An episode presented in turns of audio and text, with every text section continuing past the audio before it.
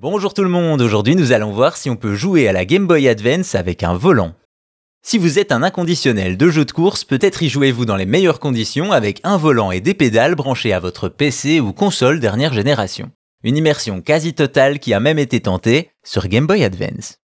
C'est en 2001 que Nintendo sort la troisième génération de sa Game Boy, la version Advance. Un nouveau succès puisque c'est plus de 80 millions d'unités qui seront vendues à travers le monde. Aussi, si la GBA est parfaite pour différents genres, comme le jeu de rôle ou la plateforme, elle n'est pas la première qu'on évoque quand il s'agit de courses automobiles, Mario Kart et F-Zero étant peut-être les seules exceptions. Pourtant, ça n'a pas empêché la marque Pelican de proposer un volant pour la portable de Nintendo.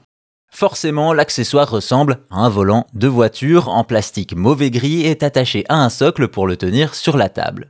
On insère facilement la console à l'arrière et on fait apparaître l'écran à travers le trou du milieu. Aussi, il faut savoir que ce volant utilise des commandes assez particulières. Il coulisse autour de la console de telle manière qu'en tournant le volant, cela appuie mécaniquement sur les flèches de direction.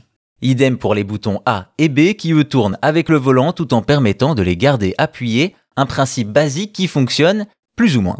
En effet, l'ensemble donne une ergonomie très difficile car sur GBA, le D-pad n'est pas analogique et ne tient pas compte de la pression effectuée, on va à gauche, à droite ou tout droit sans intermédiaire, ce qui crée une zone morte entre la gauche et la droite et oblige à tourner le volant vite et fort. Ajoutons à cela la difficulté d'atteindre les gâchettes L et R, peu pratique pour un Mario Kart qui est tout de même le quatrième jeu le plus vendu de la console. Ainsi, vous l'aurez compris, malgré de bonnes idées de conception, les problèmes de ce volant de GBA pouvaient être corrigés simplement en jouant sans lui avec ses pouces.